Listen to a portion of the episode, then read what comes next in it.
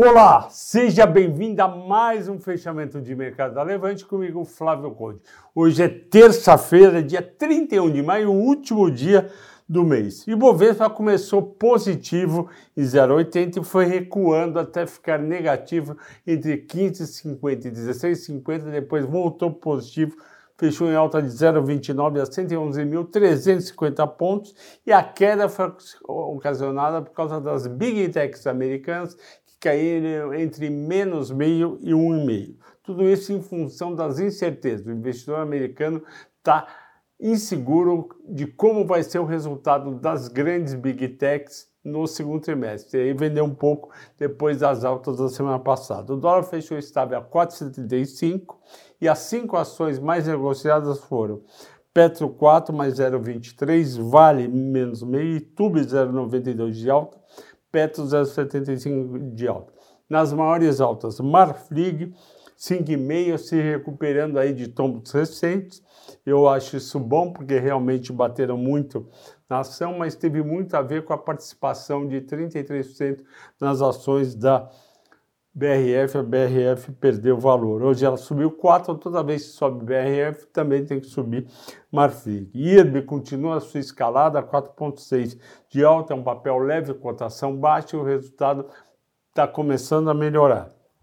CEMIG 3,80 de alta, Rail 3, 3 de alta. CEMIG Copel está subindo, na minha opinião, porque são geradoras, distribuidoras e transmissoras ao mesmo tempo, elas são integradas, elas são completas, e com a privatização da Eletrobras, que eu estou fazendo as contas e vou soltar um relatório no sábado, num vídeo, elas estão muito descontadas perto de Eletrobras. Então faz sentido o CIMIG e Copel subir, apesar das duas não terem perspectiva de privatização, pelo menos no curto prazo. Cinco maiores baixos.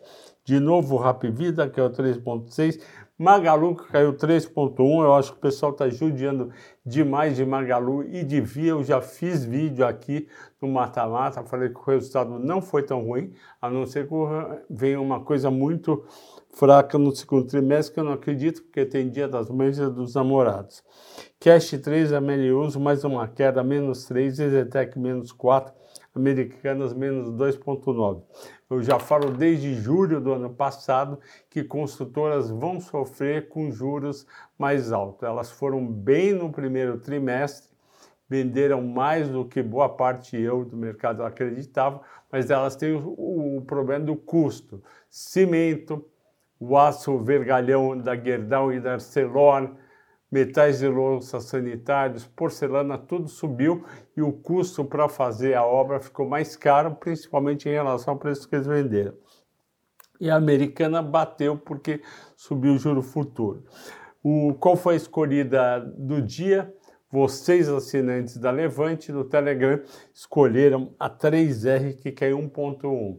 O que, que acontece? A 3R e a PetroRio, como vocês sabem, são, são Junior Oil Companies, são empresas pequenas e elas estão fazendo uma coisa muito interessante. Elas compram postos maduros da Petrobras, que ainda tem perspectiva de aumentar produção, mas não interessa mais para a Petrobras, porque a Petrobras ganha mais dinheiro no pré-sal, economicamente eh, dá mais dinheiro. Aí elas compram melhor esses postos e ganham mais dinheiro é tudo com ex-funcionário da Petrobras, são empresas muito boas e vão ser favorecidas, estão sendo favorecidas por conta da alta do petróleo. O petróleo está em alta, hoje subiu, e subiu por quê? Subiu por causa da decisão ontem à noite da União Europeia de reduzir a compra de petróleo da Rússia a um terço do que era antes da pandemia. Estava em dois terços, será mais um terço.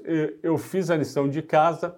A Rússia é um dos maiores produtores de petróleo do mundo. Ela produz 10 milhões por dia. Ela consome 5, ela vende 5 para o exterior, sendo que 2,5, quase 3 milhões de barris é vendido por dia para a Europa. A Europa tinha reduzido de 2,5, 3 para 2, agora vai reduzir para 1. Esse adicional de 1 a 2 milhões de barris de petróleo, a OPEP vai tentar é, ocupar esse espaço. Teve uma reunião da OPEP hoje, a OPEP decidiu tirar daquela cota diária que é em torno de 28 milhões de barris por dia e que aumentar 400 mil por dia, ela vai tirar a parte da, da Rússia, que é, que é quase 3 milhões de reais, e vai procurar tanto a Arábia Saudita, Emirados Árabes